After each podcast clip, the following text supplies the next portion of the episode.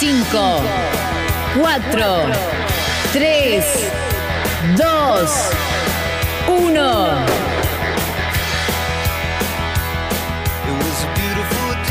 A la mañana, mejor correr. Con Dani Arcucci y Damián Cáceres.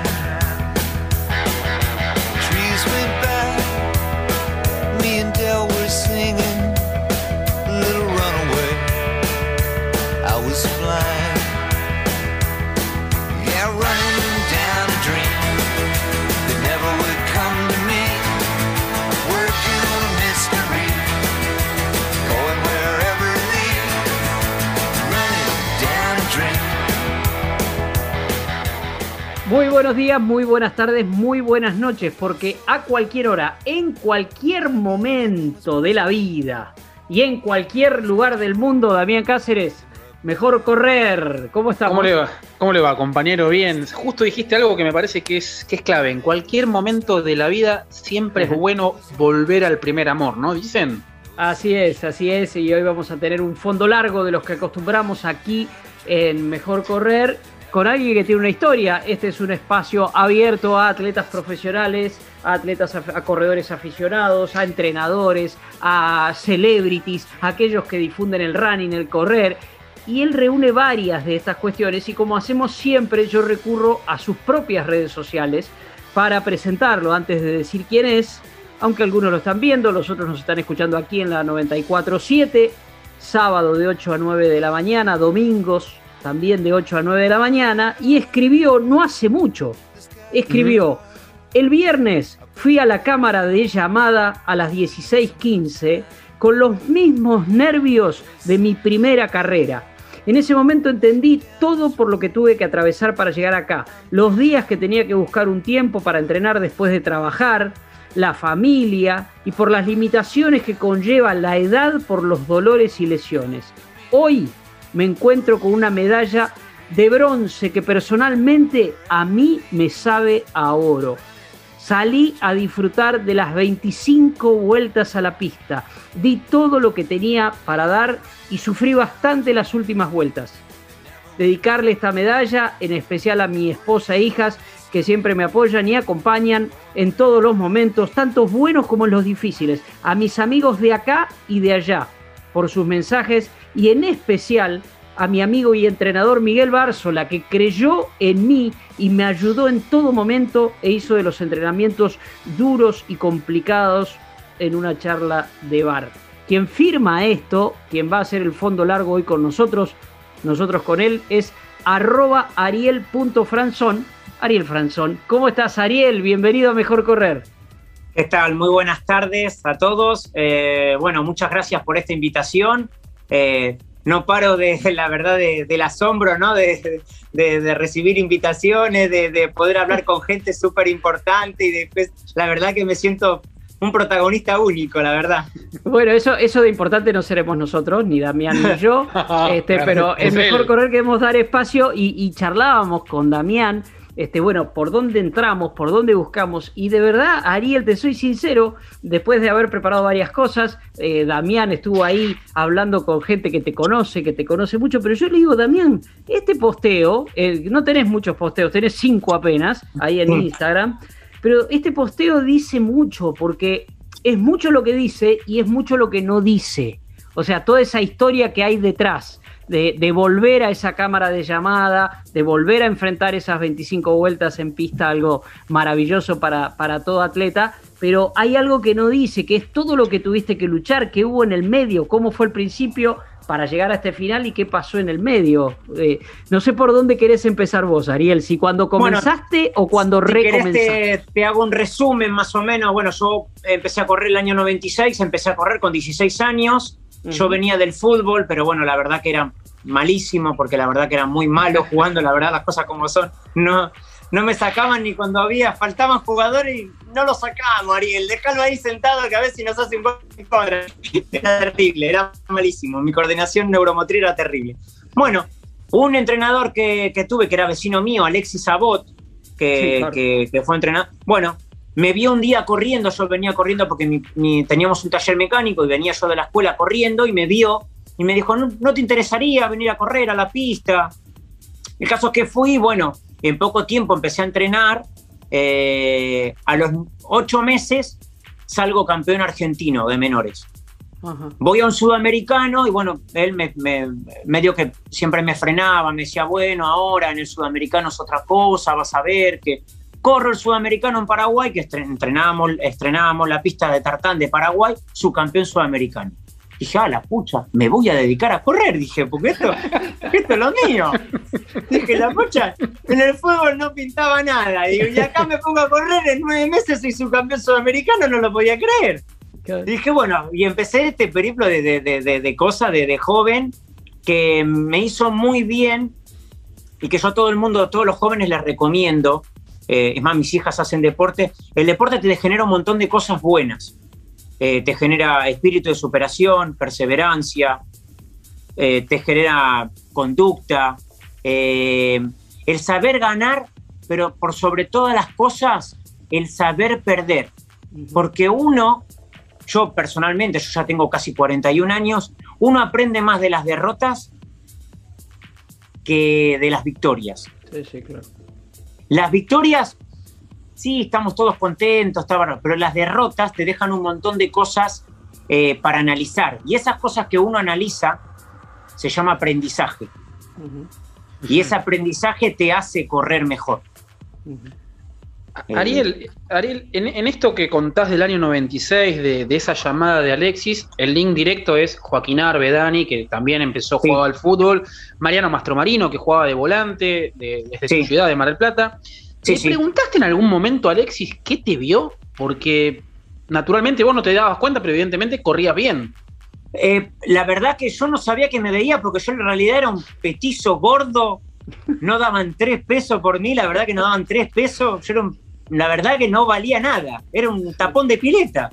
Yo en realidad me veía y decía, estos tipos venían, viste, los que corrían conmigo, pantalón corto, corro el intercolegial, me acuerdo que corro la primera carrera que yo corro fue un intercolegial, que corro con un par de amigos que hoy en día son muy, muy amigos míos de Mar del Plata, corro con ellos el intercolegial, salgo despacio porque la verdad que, ya te digo, yo era medio gordito, el caso es que eh, llego, era una carrera de 5 kilómetros, el caso que en el último kilómetro llego adelante, buscando, buscando, buscando, corrían como 300, 400 chicos, llego adelante del todo y Alexis iba en, un ciclomotor, me acuerdo, en un Sanela, iba ahí en la punta de la carrera y me dijo, bueno, vamos, ponelo todo que vos podés. Yo estaba muerto, la verdad, las cosas como son, yo estaba muerto. Me tocaba una bajada ahí en Mar de Plata, en la Varese, y se llegaba ah. abajo, en, en, abajo en la Varese digo, la verdad lo puse todo. Y le gané a un tipo que me sacaba como seis cabezas. Era un tipo grandísimo.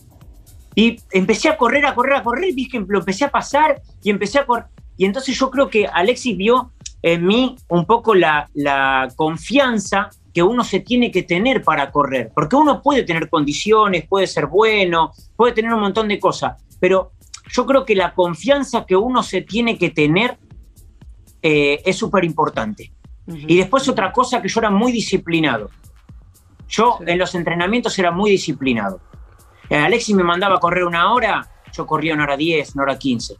Eh, me mandaba abdominales tres veces a la semana, yo hacía abdominales todos los días. Era una persona muy, muy, muy metódica en mi, en, mi entrenamiento general y en mi vida siempre fui así. Estamos charlando con Ariel Franzón. Ariel, ahora, vos hablas de eso del 96, de tu disciplina, de tu capacidad evidentemente natural, que le agregabas el, trabajo, eso de conseguir rápidamente títulos en categorías menores, Mar de Plata, un lugar muy particular para, para los que corren, pero también decís, tengo 41 años, dijiste ahí al pasar. Sé que estás, sabemos que estás en Alicante, en España ahora, y acabas de, yo acabo de leer un relato tuyo del otro día nada más, que fue casi un regreso, una vuelta. ¿Qué es lo que pasó en el medio? O sea, ¿qué, ¿qué, pasó en el medio entre ese chico en Mar de Plata que empezó, que vio que ya el fútbol no era lo suyo, que lo suyo era el atletismo, a alguien que hoy vive en Alicante y que vino a correr a su país, a la Argentina, a, a Concepción del Uruguay, a ir tercero en los 10.000? Eh, ¿Pero qué pasó en el medio? bueno, eh, yo corrí hasta el año 2002. Eh, en el 2002 yo salgo campeón argentino eh, de cross corto, perdón, campeón argentino de cross largo, y le gana una comida al Colo Mastromarino, le gana una comida. Hay que ganarle una comida al Colo Mastromarino, con lo que le gusta comer al Colo. Claro. Le gana una comida al Colo, le, estábamos sentados con, con, otro chico que corría con nosotros, Sebastián Gesualdo, estábamos sentados y, el Colo me dice, che, mirá vos, va a correr uno solo de provincia de Buenos Aires, el cross corto, que era Julián Peralta, un chico que es de, de, Tandil. Eh, también un excelente, una excelente persona, un excelente amigo. Eh, le digo, che, loco, esto no puede ser, esto no puede ser así, digo, hay que echarle una mano. Solo no puede correr, estaban, había tres, cuatro de, Chubut, eh, tres de Entre Ríos, corrían todos. Le digo, yo voy a correr vas a correr, pero corriste por la mañana. Corrí por la tarde, eh, corro el cross corto, llego al pecho con Julián Peralta. O sea que gano el campeonato argentino de cross largo a la mañana, a las 10 de la mañana, a las 5 de la tarde, su campeón argentino de cross corto. Vuelvo a Mar del Plata, me habían prometido una beca de la provincia, que, se, iba, se estaba gestando. El caso es que llego, bueno, el país estaba detonado, me acuerdo en aquel, en aquel entonces estaba detonado, me voy a cobrar la beca, me pagaron con patacones, no los podía cambiar en ningún lado. No, pero ahora la beca de la provincia seguro que la van a pagar con LECOP. Bueno, un montón de vicisitudes que pasaban en el país en aquella época eh, que me hizo a mí, eh, por intermedio que yo tenía un familiar acá, que era un, tío eh, acá en España, me cansé, me cansé. ¿Viste cuando, ¿Viste cuando vos decís, ya está, ya tocamos fondo, yo estaba estudiando profesorado de educación física en el Quilmes, ahí en Mar del Plata, estaba cursando segundo año de profesorado, necesitaba la beca que cobraba, necesitaba la beca para, para poder seguir entrenando, para poder seguir comprando la zapatilla, seguía trabajando en el taller, hacía horas en el taller también de, mis viejos. Llegó un momento que me cansé, me cansé. Cuando empezás a, querer hacer cosas y, te impiden, las cosas externas te impiden vos poder lograr las cosas, eh, fue cuando dije, basta, me voy a otro lado. Decidí venirme acá, a España. Vine y bueno, en ese periplo de, venirme me, ocurrieron un montón de cosas. Llegué y eh, no me pude regularizar, se me pasó el visado los tres meses, eh, justo eran los Juegos del Mediterráneo, me acuerdo, que yo estaba en Almería, que se hacían en Almería los Juegos del Mediterráneo en aquel entonces, en el 2004, 2004 se hacían eh, los Juegos del Mediterráneo. Bueno, el caso es que se me pasó eh, el, poder hacerme los papeles para poder seguir corriendo, me puse a trabajar. Me puse a trabajar. Dije, bueno, listo, ya está. La etapa de correr de momento la vamos a dejar apartada y me puse a correr. Y me puse a trabajar. A trabajar. Y me puse a trabajar y me, metí en la obra a trabajar y, bueno, estuve trabajando, trabajando, trabajando. Luego tuve un pequeño, un pequeño impas. En el 2010 tuve un pequeño impas que Miguel Barzola corría en un club eh, que se llamaba Puerto de Alicante. Eh, y vino a mí un día y me dice, che, boludo, ¿por qué no te venís a correr con nosotros? Dejate de joder, que vos en el cross sos muy bueno eh, corres muy bien, corríamos con otro chico, Fabián Campanini, que también que, es también de acá de, de, acá de, Elche, está acá a 20 kilómetros de Alicante. Bueno, me puse a entrenar, mm, estaba, todavía estaba medio gordo, me puse a entrenar y tal, y en ese, ese impasse que, hice también, que me, me, puse a entrenar, empecé a andar medio bien. Pero claro, el compaginar el trabajo, la familia y el entrenamiento como yo quería entrenar, eh, no era factible. Ajá todo bien no se puede hacer. Claro, claro. Entonces, en, esos ocho, en, esos ocho, años, porque pasaron de 2002, 2003 a 2010, 8, 7, 8 años. Eh, ¿Corrías, hacías algún deporte o solamente te dedicaste a, laburar en la, obra como, fontanero, como plomero? Que a laburar, sí, sí, de plomero gasista, sí, de fontanero. Eh, la verdad que me, dediqué a trabajar, eh, de vez en cuando por ahí salía a correr o a salir a andar en bicicleta con algún amigo, pero bueno, la verdad te digo sinceramente, nada serio, no, no hacía nada. Eh, y en, el 2010, que después que dejo de correr porque bueno, me lesiono, eh, me lesiono, corro los cross, inclusive anduve bien en los cross y todo, me lesiono y esa lesión me hace ya definitivamente apartarme del deporte y dejarlo, ya definitivamente, dejarlo. Lo dejé, lo dejé hasta el 2018, hasta el 2018. El 2018 pesaba 90 kilos. Ajá. Era un hipopótamo con papera. No, no. Era. Estaba, pero terrible. Eh, tuve un par de problemas en el trabajo que la verdad que, eh, la verdad que siempre en el trabajo siempre me fue muy bien. Eh, ya te digo, siempre implementando lo que implementé en el deporte. tuve un pico de estrés. Me agarró un pico de estrés por el trabajo y eso me hizo cambiar el chip. Dije, che, loco, no puede ser. Entré a, entré, me acuerdo, a urgencia, iba caminando como un viejito. Yo decía, loco, yo corrí en 14 minutos 5000, loco. Tengo 14, 12 en 5000. Mirá cómo voy caminando. No puede ser. Y me fui a verlo a Miguel, a la pista. Miguel, quiero ponerme a correr otra vez. Miguel se tiró el suelo, se empezó a cagar de risa. Me dijo, ¿a dónde vas a correr? La cortina al baño vas a correr, gordo. Me dice, ¿qué vas a correr? La heladera del lugar, me dijo. Vamos a poner un objetivo. Vamos a poner un objetivo y vamos a tomarnos un año. Espera, vamos a espera ahí, un año. Espera ahí, espera ahí, espera ahí, para ahí. Ya tenemos el atleta, que era atleta, que vuelve en 2018. Él lo dijo gordo como un hipopótamo.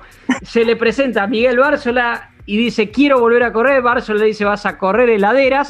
Pero los dos se proponen y lo van a seguir escuchando.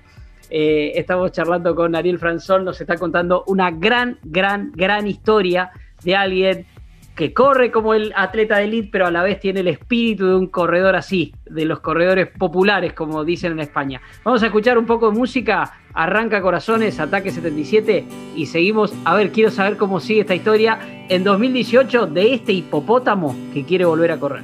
Evitar, resistir tu hechizo de suave adicción, como si fuera fácil dominar mi sentir y saber que te vas y saber que la abstinencia me puede. Todo se vuelve oscuro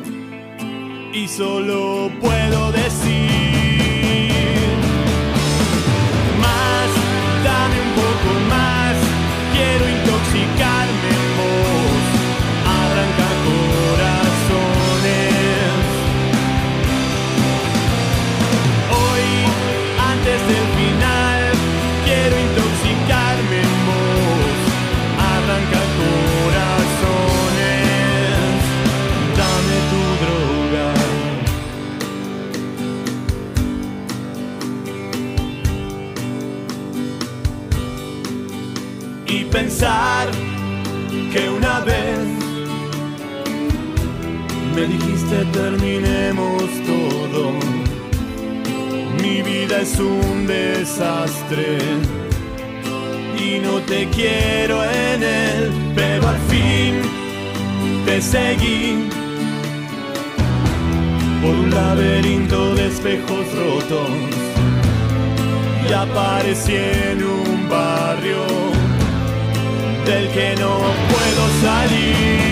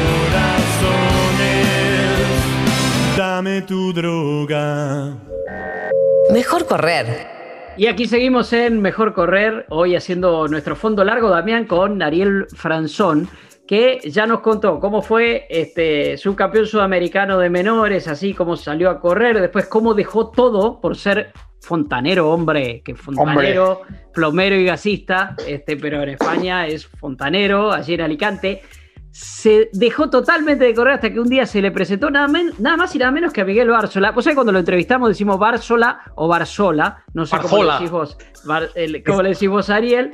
Este, no, no, Bársola, Bársola. te le presentaste en la pista y le dijiste quiero volver a correr. Estábamos en 2018. A ver, si yo no hago mal las cuentas, vos tenés ya 20... ¿Cuántos años tenías ahí cuando te... No, 2018, ¿qué? No, el 2018, el 2000, no, no, el 2018 hace nada, hace tres años cuando empecé a correr otra vez. Claro, tenías 30 y pico ya, más cerca de los 40. claro. Este, ¿Y cuántos kilos? ¿Cuántos kilos? Y también, casi los 90, también. Casi los 90. No le hacía, no le hacía asco a, a, los bocadillos que le dicen acá, los sándwiches, ¿viste? los bocadillos. A las bocatas y los bocadillos. a bocatas y bocadillos. Y bueno, y te dice, no, vas a correr la bueno, me presenté, río, pero, pero sí. Sí, me presenté y me presenté y le dije, che, quiero volver a correr. Ah, se rió primero y después le digo, no, pues te estoy hablando en serio, boludo, te estoy hablando en serio. Aparte nosotros tenemos una muy, buena amistad. Eh, aparte de, que, de que él sea mi entrenador, yo tengo una muy buena amistad con él. Es un flaco bárbaro, eh, muy humano eh, y muy buena, pero muy, muy, muy buena persona. La familia, eh, la, familia de él también son gente muy buena, su familia, todo. Bueno, el caso es que me dijo, bueno, vamos a hacer una cosa, vamos a entrenar un año con continuidad. El primer requisito era bajar de peso, porque vos imaginate, el primer requisito era bajar de peso porque no podía correr nada con 90 kilos de peso. Bueno, eh, bueno, empecé a, empecé a entrenar, empecé a entrenar, bueno, ¿qué objetivo nos ponemos? Bueno, la media maratón de Valencia. Bueno, oh, media maratón de Valencia. Bueno, vamos a arrancar. Arrancamos en noviembre. Y el maratón de Valencia era a noviembre del otro año. Bueno, 2019 era. Noviembre de 2019. Bueno, arranca a entrenar. Pasamos un montón de cosas, corrimos cross, corrimos un montón de cosas, eh, corrimos carreras de calle. Bueno, el caso que, bueno, yo justo un mes y medio antes de, la media maratón me lesiono el gemelo. Vengo un día a entrenar, me lesiono el gemelo. la puta madre, ahora falta un mes y medio para correr. No pasa nada, no pasa nada, Ariel, no tengas problema. Fui a, mi amigo que es, que, que fisio, bueno, eh, Fabián Campanini, que tiene una clínica. Bueno, eh, fui, che, Fabián, mirá, tengo este problema. Bueno, total, que me recuperé. Corro la media maratón de Valencia, hora 908. Miguel a lo, eh, me estaba llegando, claro, se podía seguir la carrera, se podía seguir en un link. Sí, claro. Va, taxi, Nicolás Tucci estaba justo, Nicolás Tucci estaba con mi mujer y todo, estaba con mi mujer y eso. Y entonces mi Miguel me dijo, no, salía 320, 322, salía ahí a aprenderte ahí a 320, 322. Yo largué, te digo la verdad, sin pensar eh, cómo estaba en realidad. Los últimos trabajos de calidad no los había podido hacer bien, ¿viste? Bueno, eh, Miguel me dijo, vas a correr bien, no te preocupes que vas a correr bien, vos lo tenés dentro, vas a correr bien. Yo había salido para ahora 11, pero claro, me, enganché a la, cuarta mujer, corrían tres negritas y la cuarta mujer, una, una chica, no sé si era australiana, bueno, total que me prendo ahí, la llevaba a la liebre, la llevaba 316, 317, 316, 316, 316, me enganché, me fui, dije, bueno, voy a ver a qué pasa. Eh, Nicolás Tucci le decía a, mi mujer, le dice, che, mi mujer le dice, che, salió un poco rápido, ¿no? No te preocupes, que si Ariel salió así es porque él se siente bien. Bueno, seguí corriendo, seguí, seguí, pasé la media, eh, pasé el, kilómetro 10, pasé el kilómetro 14, el kilómetro 15 tuve una crisis, oh, corro, hora 9.08. Miguel, a los dos minutos estaba llamando por teléfono a todo el mundo, a Raimo, a todo Carlín corrió en hora 908. Dice, no lo puedo creer. Estaban, lo que, estaban todos enloquecidos. Y bueno, y a partir de ahí fue empezar a seguir corriendo, a seguir entrenando. Bueno, pasó entre medio, pasaron la pandemia, pasaron un montón de cosas. Y así como me propuse el, correr la media maratón, eh, le dije, che, bueno, Miguel, mira, yo ahora me voy a Argentina, porque tenía mi mamá y mi papá que lo, mi papá lo operaban del corazón, mi mamá ya empezó a tener principio de Alzheimer. Eh, le dije, che, bueno, yo me voy también para Argentina y voy a preparar el maratón con vos. Bueno, dale, vamos a preparar el maratón. Bueno, me fui para allá y empecé a entrenar para el maratón. Empecé a entrenar, a entrenar, a entrenar. Cada vez empezaba a sentir mejor. En ese interín que empecé a preparar el maratón, sale correr el campeonato provincial de 10.000 metros. Correlo, me dice. Correlo porque te va a venir bien como trabajo de calidad para seguir sumando kilometraje y corro el provincial. Eh, entro cuarto en el provincial. Eh, y, hago la marca mínima que me acreditaba a poder correr el campeonato argentino. El argentino. hasta, ese momento, yo hasta ese momento estaba súper contento porque había corrido bien, había, había, había estado entrenando bien y había corrido bien el, el, el 10.000. Hasta ahí, bárbaro. Sigo entrenando para el maratón, me llama por teléfono, me manda un mensaje un amigo y me dice, che, estás convocado eh, para ir a correr el campeonato argentino. Nada, me estás cargando. Sí, sí.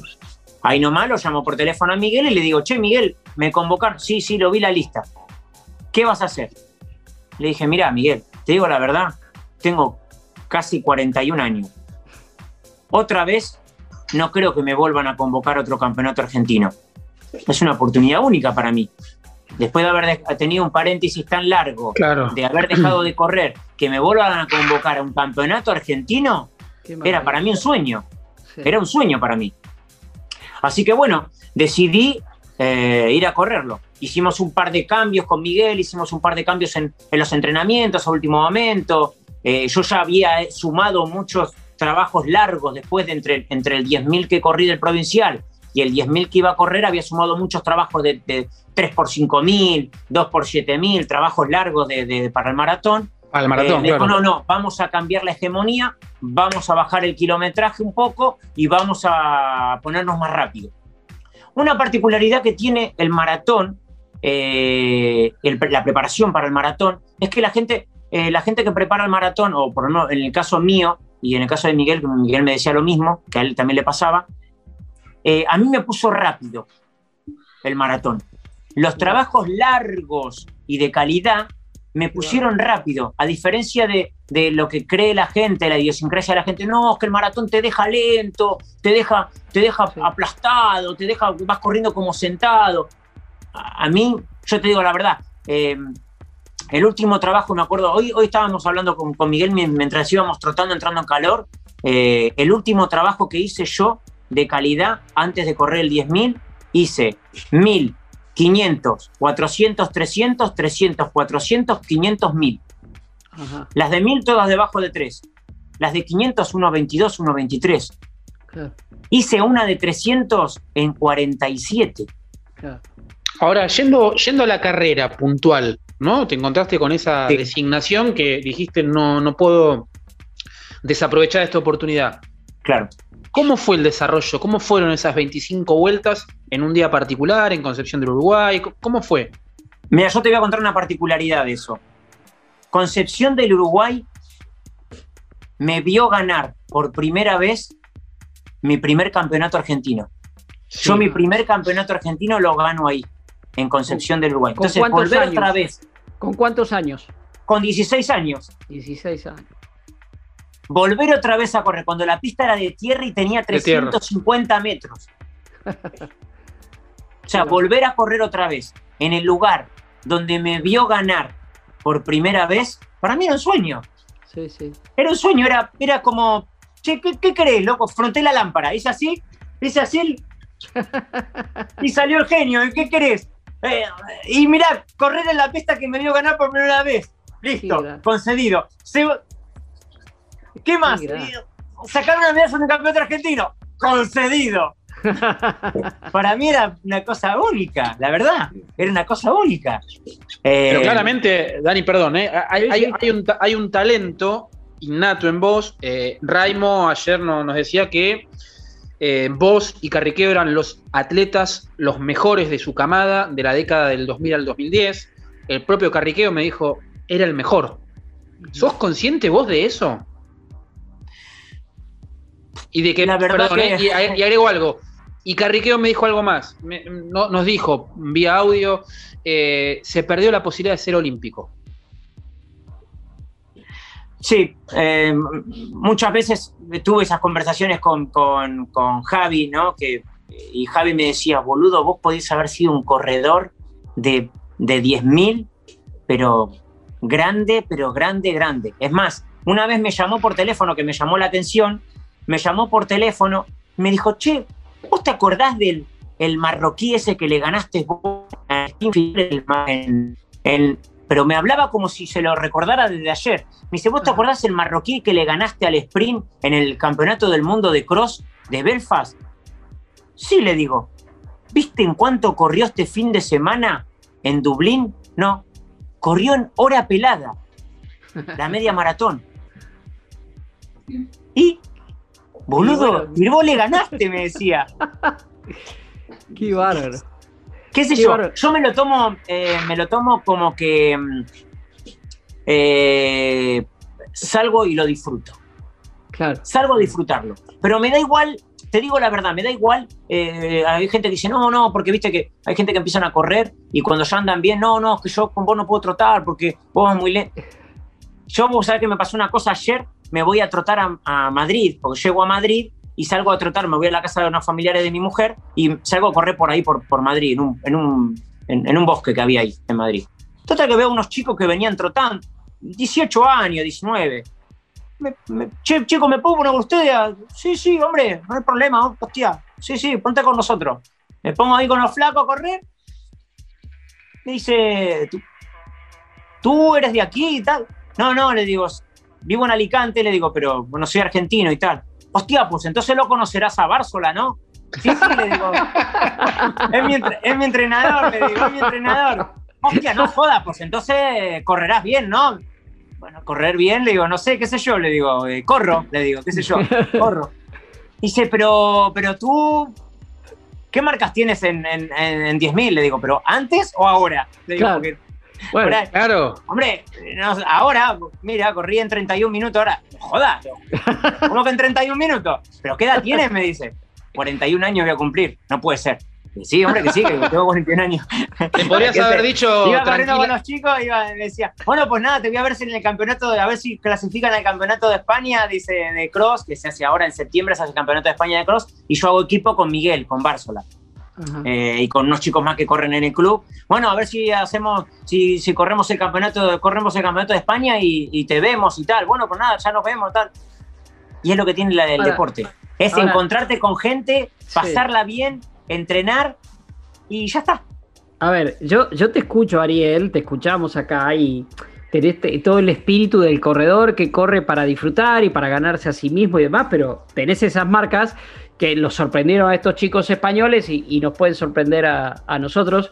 Y obviamente creo que Damián y yo nos salimos a la vaina por preguntarte, tenés 41, pero ¿qué, qué es lo que te propones? Ya tenés Claro. objetivos, pero eh, a ver, escuchándote así y escuchando y sabiendo de tus posibilidades y, y de tu capacidad, sobre todo, más que de tus posibilidades, es la pregunta maldita, que, que es una pregunta re horrible, porque es decir, che, ¿te arrepentís? O sea, viendo... no. No, ¿No? No, no, no, no, no, Bien. no, no. Mira, yo te digo una cosa. eh, uno no debe de arrepentirse de, los, de las decisiones y los actos que comete. Porque si no, vivís toda la vida arrepintiéndote de lo que haces y de lo que vas a hacer. Entonces, eh, que tu vida vive siendo un arrepentimiento. Vivís en la, en la puerta de la iglesia pidiendo perdón todos los días. No, no, no, no, no, no. Uno tiene que tomar la decisión, ser consciente de que en ese momento la decisión que uno toma es la mejor y ya está. Yo te digo la verdad, yo hace 18 años, cuando vine, estaba muerto de hambre. Las cosas como son. Claro, Yo vine con una mano atrás y una adelante. O sea, mu- con, con, me acuerdo, con 100 dólares en el bolsillo eh, y buscando trabajo y golpeando todas las puertas. claro. Qué sé yo, el, el pensar en ese momento, no, pero yo puedo llegar a ser olímpico. La verdad, ¿qué querés que te diga? Te lo pueden decir, pero Tenías que pensar en comer, Ariel. eh, claro, tenés otras, ot- otras, otras cosas que tenés que, otras cadencias que tenés que suplir antes de, esa. ¿viste? Entonces uno no se tiene que arrepentir. Yo hoy en día, por ejemplo, al contrario, estoy súper súper contento de, tener la familia que tengo. Tengo dos hijas hermosas, una mujer que quiero un montón, una vida que la verdad que, que me va fantástico. Me puedo ir de vacaciones todos los años a mi país, que lo quiero un montón. Con los problemas que tenga, con las vicisitudes que tenga, con, con, eh, eh, con todos los problemas que hay. Eh, yo te digo, yo pasé cuatro meses ahora en Argentina y no, yo no me quería volver, la verdad. yo no me quería volver. A mí me gusta mi país. Y, yo te digo una cosa, yo ahora, por ejemplo, la próximo, el próximo objetivo que, nosotros teníamos con Miguel es eh, ir a correr el campeonato del mundo de pista, de 5.000 metros, preparar el 5.000 para el campeonato del mundo. Porque me dijo Miguel, todavía estás rápido. Claro. Y podés correr en 14.40, 14.30 sin ningún problema. Bueno, ahí ya, ahí ya nos estás dando uno de los planes y de los proyectos que, que podés llegar a tener. Eh, ¿Escuchás música? Obviamente para correr no. Sí. Ah, ¿escuchás corriendo? No, no, para correr no, para correr no, no. No soy de la vieja usanza, del cronómetro ese que solamente te, el, no tenía laps, ¿viste? A la gente Correcto, no, yo tengo un Garmin que me marca los kilómetros y decía, boludo, yo corrí en 14, llegué a correr en 14 minutos con un Casio así que, que se le había roto la malla y la estaba con un cachito de alambre. No, no, totalmente. Es más, Dani, y agrego un dato que me lo dijo Carriqueo, lógicamente, es el único juvenil que corría debajo de 30 minutos, los 10.000. En la Argentina fue el único juvenil. Digamos. eso te da la pauta de quién era Ariel. Bueno, es, Ariel Franzón con quien estamos compartiendo este, este lindo fondo largo. Entonces, música sí, elegí la voz si querés. Lo que escuchamos ahora y seguimos charlando después. ¿Qué querés escuchar? Eh, Ataca 77. Ahí está, vamos. Sí, sí. ¿Sí te gustó? Sí, sí, sí, eh. vamos. Vamos con ataque y seguimos charlando con Ariel Franzón que tiene mucho para contar.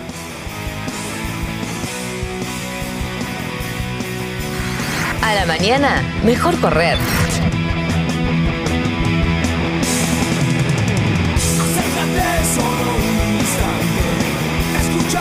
si lo quieres hacer.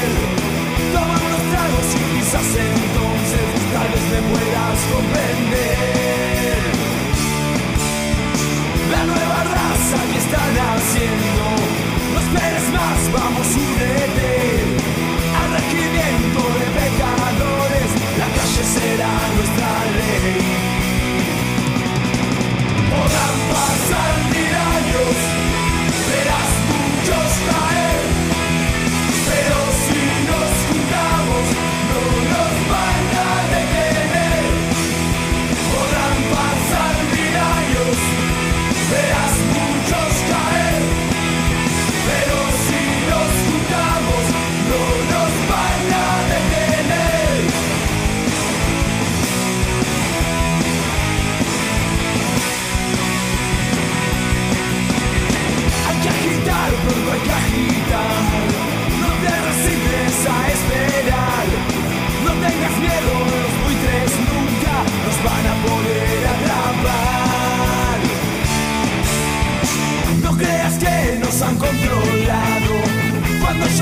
nosotros trabajamos. Y si despiertan estamos donde sus perros no pueden llegar. Podrán pasar mil años, verás muchos caer,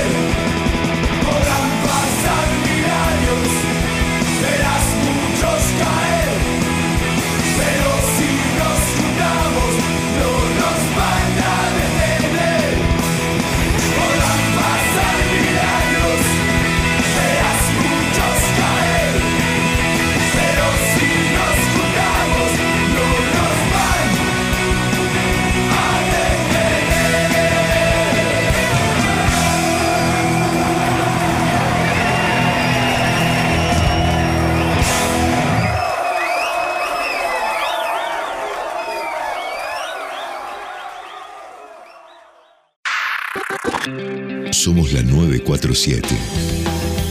Y te seguimos a todas partes. Tenemos un enorme privilegio, Dami. Nosotros recibimos carta desde Kenia, directa, directa a nosotros, ¿no? Sí, ¿qué pasa ahora ya? Acá tenemos una situación compleja con el COVID. Bueno, Julia Alonso nos va a contar qué pasa allá, porque allá se está compitiendo, se está entrenando y es otra realidad. Bueno, nos va a contar un poquito qué pasa con el COVID en Kenia. Lo pueden escuchar aquí en Mejor Correr. Viernes 7 de mayo del 2021. Queridos amigos, soy Gina, la Pichu, como muchos de ustedes me conocen. Soy como el detrás de escena de la vida de Juli, la que controla todo lo que se publica y lo que no, la que escucha cada carta que Juli escribe, la que asiente o disiente a cualquier tipo de idea loca que puede surgir en la cabeza de un apasionado del running, la kinesiología y Kenia, la que mira lo que no se ve y presta atención a lo que es obvio para muchos. Hoy me gustaría contarles mi visión de Kenia, lo que muchos de ustedes no saben, no ven ni imaginan lo que no deja de sorprenderme a diario. Acá vamos. No soy corredora, nunca lo fui y creo estar muy lejos de eso. No porque no me guste, sino porque mi cabeza aún es muy débil para ese tipo de esfuerzo, muchachos. No me gusta el Ugali, exacto, no me gusta, señores. Y ya no me da vergüenza reconocerlo frente a un keniata, porque a ellos no les da vergüenza no comer las papas con cáscara o la pasta que yo cocino. Todavía me cuesta acostumbrarme a caminar por estas tierras sin cansarme, sin doblarme los tobillos cada vez que piso una piedra, sin quedarme sin respiración cuando voy por una de las tantas subidas. No dejo de sorprenderme a diario de la habilidad que tienen estos muchachos para prácticamente mudar una casa entera en una moto. Sí, escucharon perfecto. Pueden cargar de todo. He visto camas, muebles, garrafas, jaulas con gallinas, varias. Tarros lecheros hasta 10. Bolsas de tamaños y contenidos insólitos tablas de madera de longitudes estrambóticas y obviamente personas, claro. Creo que por ahora cuatro fue la máxima cantidad que vi. Los nenes más pequeños se esconden y lloran cuando nos ven, y yo me siento el peor ogro. Nos tienen miedo. Aún no están acostumbrados a los blancos musungus, quienes cuando crezcan se van a cansar de perseguir por las calles pidiéndoles, Give me a sweet, give me a bike, give me your watch, algo que también me llamó la atención de los nenes la primera vez que los vi pintando es que obviamente colorean la figura humana de negro, como es de imaginar, pero que no me había puesto a pensar en eso. También tienen una facilidad increíble para los idiomas. Pueden reproducir cualquier palabra que escuchan a la perfección e inclusive retenerla para la próxima oportunidad. Una vez que te ven, no se olvidan más de vos. Pueden reconocerte desde lejos y venir a saludarte. Increíble. La mayoría de las mujeres tienen el pelo corto, corto como los hombres. Sí, también creí que están horas para hacerse todas esas trenzas y peinados, pero me desilusioné al enterarme que es artificial. La cuestión es que la mayoría, sin importar el estatus social, van al menos una vez al mes a la peluquería a ponerse extensiones. Inclusive se lo hacen a las nenas chiquitas. Otro dato es que manejan del lado izquierdo porque fueron colonia inglesa, pero a diferencia de ellos, y a decir verdad, no son los mejores conductores. Más de una vez me tapé la cara para no ver lo que pasaría en la ruta cuando viajábamos al Loret. Dios mío, no les importa el exceso de velocidad, si viene alguien en el carril contrario mientras están pasando, ni las vacas que puedan llegar a cruzarse en el camino. Y la verdad, amigos, es que podría seguir contándoles más cosas de la vida keniata, porque en estos escasos 70 días claramente no he visto todo. Pero quiero despedirme con la mejor parte, porque aunque todas estas cosas parezcan tan distintas y podría pensarse que nos alejan de ellos, porque claro, se evidencian más las diferencias culturales, Kenia es mágica. Te abraza como pocos países pueden hacerlo. Kenia tiene calor de hogar. Aunque nunca me imaginé ni soñé con un futuro en este continente, y tampoco creo que así sea, mientras tanto, y a pesar de todo, se siente bien. Amigos, les mando un abrazo gigante, gigante como el corazón de los keniatas. Y me despido hasta otra nueva carta de cosas que pasan en Kenia. Gina, Tapichu de Juli, cartas desde Kenia. A la mañana, mejor correr. Con Dani Arcucci y Damián Cáceres. Los sábados y domingos de 8 a 9. Hola, buenos días Arielito. Qué alegría saber que te están entrevistando por ahí, estos grandes amigos y fanáticos del deporte. Anécdotas tengo un montón, pero hay una que fueron los inicios, como nos fuimos conociendo con él y con su hermosa familia ahí en Mar del Plata. Cuando yo fui a trabajar a, a poner un negocio en Mar del Plata y, y los papás junto a Ariel me dieron la hospitalidad en su casa para que pudiera quedarme eh, durante esos Juegos Deportivos bonaerenses, donde él era un juvenil que prometía que se comía y derretía las zapatillas en el ripio, en el bosque, en la arena, en el asfalto. Era tan bueno que de niño podía acompañarnos a nosotros como adultos para correr o hacer cualquier tipo de entrenamiento. Eh, ese negocio, si hablara ese negocio, eh, vamos todos sopre. Lo que nos divertimos, trabajamos un montón, pero nos divertimos mucho más. Eh, y no tuvo más que afianzar una amistad de años, que uno siempre dice que en los pequeños detalles están las grandezas de las personas y, y yo Ariel sin conocerlo, la familia de él sin conocerme, pero me abrieron la puerta de su casa y, y siempre vimos el, la esencia, Franzón, la esencia transmitida por esa familia que era la cultura del trabajo.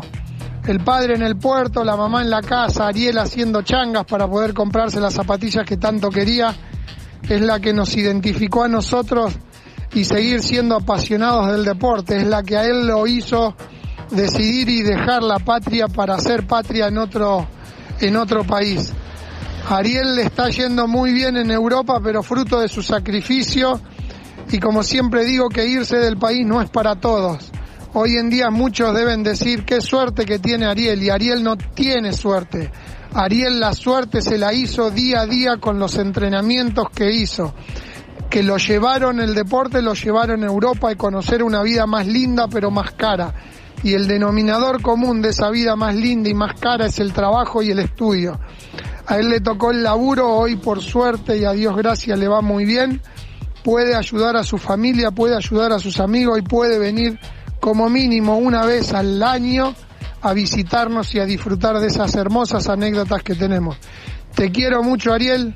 Gracias por esta amistad y un abrazo gigante para toda tu hermosa familia. Qué grande. Qué grande el indio. No, lo quiero un montón. Vos sabés que me hizo masajes antes de que, de que me fuera a la pampa y me dijo, seguís teniendo la misma musculatura de un pibe de 20 años, me dice. un fenómeno. Un fenómeno, el indio, pero, pero no sabés. Hemos pasado un montón de cosas, hemos hecho un montón de entrenamientos juntos. Eh, me llevó a correr mi primera carrera de liberal. La primera carrera de liberal que yo corro, él me lleva porque había dinero para los juveniles, para ganar para que para los juveniles, Por categoría. por categoría. Y gané la general. Con Qué 18 años le gané al Moni Ibáñez, a Cortines, a Simbrón, a Maya, a Los Castro. Les gané a todos. Ganaste dos veces esa Y me carrera. llevé en el año 98, me llevé 1.800 dólares a mi casa. Mirá, En mi casa no teníamos ni para comer. mirá vos, mirá vos. Y esas cosas las viví con el indio. Sí. El, el- el- a ver, eh, Damián buscando material ahí tenía una nota del liberal porque volviste. Este, y, Sí. y- y pasaste por, por el diario, querías pasar pasé por, el diario. sí, pasé por el diario, pasé por el diario. Fui porque mi, mi suegro es de Tucumán y pasamos por ahí, por, por, pasamos por Santiago. Y le digo a mi mujer, che, voy a pasar porque la verdad que esta gente, yo te digo la verdad, de todas las carreras que fui a correr en Argentina, yo, eh, la del liberal, eh, para mí fue la mejor de todas. No porque, porque me haya ido bien, sino por el grado de humanidad de la gente que hacía esa prueba, a pulmón. Todo a pulmón. Inclusive te voy a contar una anécdota. El, en el 98, cuando yo gano, me salía el colectivo. Y junto con el número, el, el número de la carrera, se hacía un sorteo. Se hacía un sorteo, bicicleta, no sé qué, y se sorteaba un Ford Ka. Ajá. Yo me había quedado a dormir en la casa de un hombre, porque ya te digo que era todo a- a- un poco de honor, ¿viste? Sí, sí, sí. Y entonces yo me había quedado en la casa de un hombre que la verdad que me brindó todo lo que tenía. Unas empanadas cortadas a cuchillo que estaban espectaculares. Me acuerdo después de terminar de correr, me comí todo. El flaco decía, ¿dónde metí todo lo que comés? Decía, no lo podía creer. Le regalé el número al hombre. Sí. Y le dije en mi número de teléfono, digo, si algún día digo, vas para Mar del Plata, viste, antes no había celulares, no había nada. Claro. Digo, te dejo mi número de teléfono, si, si pasa cualquier cosa, digo, si pasás por Mar del Plata, lo que sea, eh, estás bienvenido para las veces que, que quieras. El hombre se queda en el sorteo y se gana el Forcá. No. Se Pero gana era el tuyo.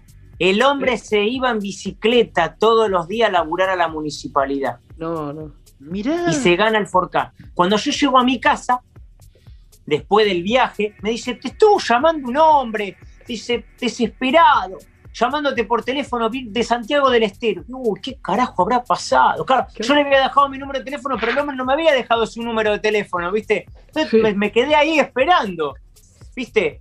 Inclusive se me había hecho tarde para salir a entrenar y digo, me voy a quedar esperando a ver que me llama el hombre y dice, ay, no sabe lo que me pasó, Ariel, dice, ¿qué te pasó?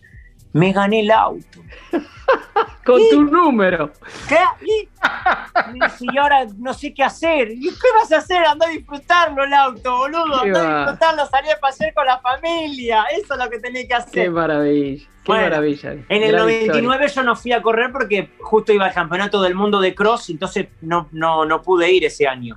Al año 2000, en el año 2000, cuando voy, me acuerdo que mi, mi- el micro mío llegaba como a las 4 de la tarde. De las 12 del mediodía que estaba el hombre esperándome en la puerta de la terminal con el 4K para mostrarme el 4K. Qué gran, qué gran historia. Gran historia. Ariel, Una, una Sí. cosita, una cortita. Mencionaste algo del campeonato del mundo Sí, del 99. Te fue más Sí. o menos, ¿no? Ahí. bueno, no, no me puedo quejar. Eh, Porque quedaste- quedaste entre los primeros clasifico En 50. el sudamericano, claro, yo imagínate, yo corro el sudamericano, corro el cross corto, corro el cross corto. eh, la verdad que el equipo que teníamos era muy, muy bueno. Corremos, clasificamos para el mundial, pero claro, yo al otro día corría con los juveniles, porque yo al otro día era junior todavía. Yo clasifico con los mayores, pero yo al otro día corría con mi categoría, solo porque no tenía equipo, corro y entro tercero en el sudamericano de cross. Eh, para todo eso fue terrible porque eh, quería largar y, y los brasileños re- eh, reclamaban, no, no, este no puede correr porque corrió ayer y es mayor, no, no. Bueno, total, que corremos, bueno, me voy al campeonato del mundo, nos vamos al campeonato del mundo y al otro día de correr el, el, el cro corto del campeonato del mundo, corro con los juveniles, con los juniors, corro la Sí. categoría y me meto 46 en el mundial. Empecé a pasar gente, corrían, te- no sé, Todos, todos. Todos, sí, sí, 500, claro. 600 tipos, no sé, 700, no sé los que corrían, era Sí. una, una cosa impresionante. Una manada. Largo, largo la carrera, me tropiezo con un colombiano y nos caemos los dos. Y quedamos últimos. Y empezó a- Yo dije, uno de los dos cierra la puerta acá, porque salieron Claro. todos corriendo. Digo, uno de los dos cierra la puerta, barre. Digo, no sé, uno de los dos termina cerrando. Digo, a ver quién tiene el candado con la llave. Y salimos a correr, salimos a correr, salimos a correr. Todo embarrado, me acuerdo que fue la primera vez que, que- que vi tanta gente importante. Me acuerdo que, que cuando llegué al hotel, me acuerdo de, de verlo a Paul Tergat, me quedé, Sí. no podía hablar. Eh, verlo a Paul Tergat correr el campeonato del mundo, cómo corrió y cómo ganó, fue espectacular. Verlo a un, a- a un blanco meterse en el podio de un campeonato del mundo, como, como, como fue el portugués Guerra, eso fue espectacular, ¿viste? Sí, sí, Eh, sí. Cosas que no, no te vas a olvidar nunca en la vida. Y bueno, me metí 46. Le gané a un montón de gente, australiano, no sé, un montón de gente. Empecé a pasar gente en el kilómetro 4, eran 8 kilómetros, en el kilómetro 4 empezar a pasar gente de- detonada, desmayada mal, eh, muerta de cansancio. eh, y la verdad que, que me fue muy, muy, muy bien, la verdad. Ariel, es, es un placer realmente escucharte y, y es increíble cómo vamos del, del corredor casi aficionado al que se mueve en, en lo más alto de la, de la elite. Lo mencionaste recién al indio, nos emocionó, yo lo volví a escuchar y me, me conmovió el indio. Tiene una forma de hablar tan elocuente que, que emociona, pero dijiste y lo, lo posteaste también, que pasaste por, por el consultorio del indio antes de irte a La Pampa. Sí, sí, sí. Eh, sí, sí. Bueno, ¿cómo, ¿cómo fue la experiencia de La Pampa? ¿Con qué te encontraste? Así como en Concepción del Uruguay te encontraste con ese lugar donde habías ganado tu primer título, este, ¿qué te encontraste en el Maratón de La Pampa que fue muy especial, muy especial? Eh, mira, eh, no solamente con lo que me encontré, eh, me hubiera gustado haberme encontrado con otras cosas. Eh, te digo la verdad, a mí, bueno, Miguel se llevó una decepción, pero para mí, como amigo, a mí también me llevó una decepción muy grande que él no haya podido haber hecho la mínima. El haber corrido el maratón me generó un montón de aprendizaje. Aprendí un montón de cosas.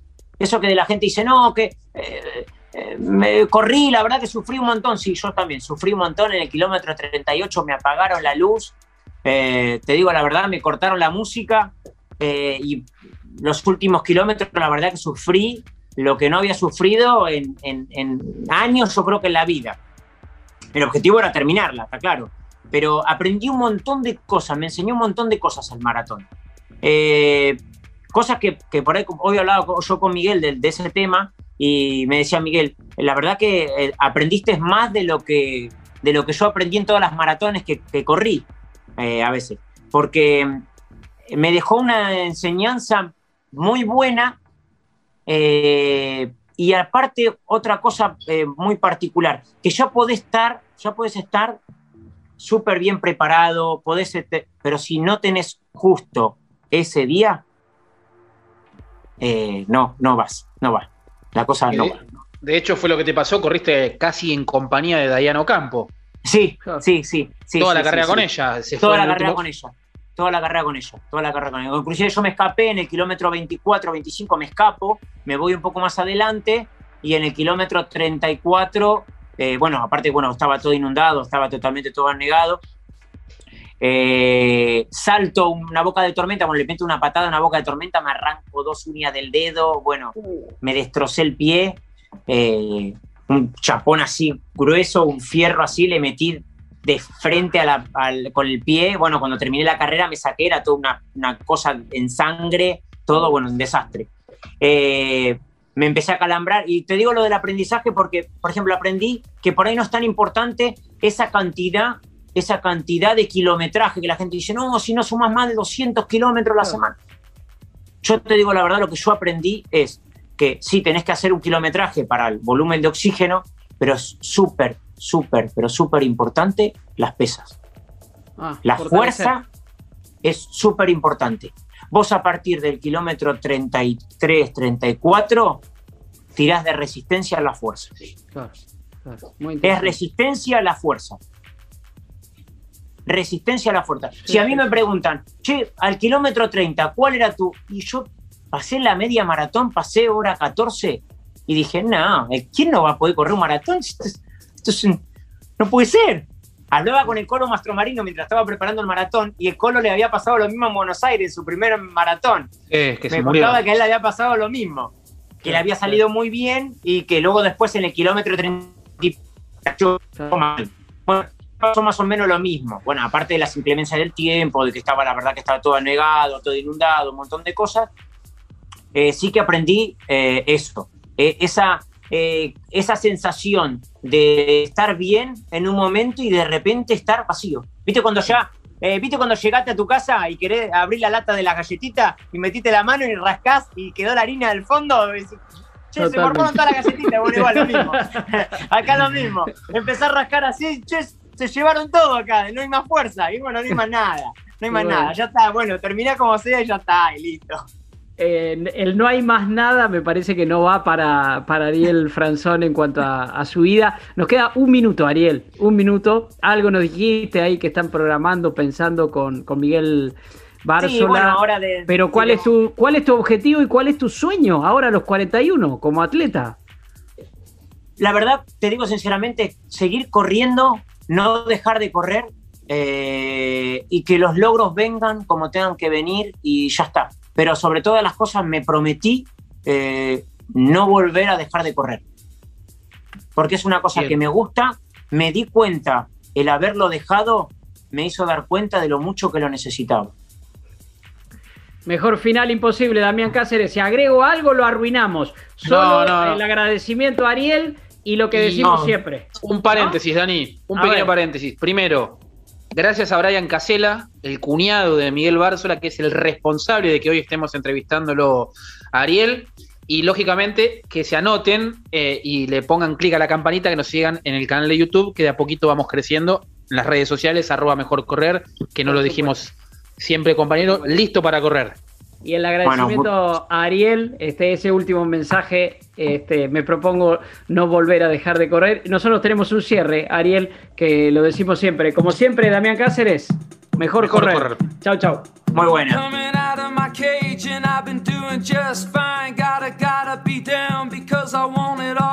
It started out with a kiss. How did it end up like this? It was only a kiss. It was only a kiss. Now I'm falling asleep.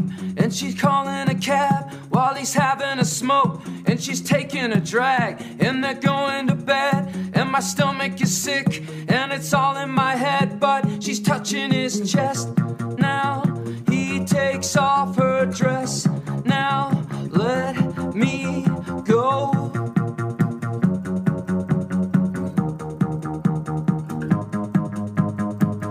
I just can't look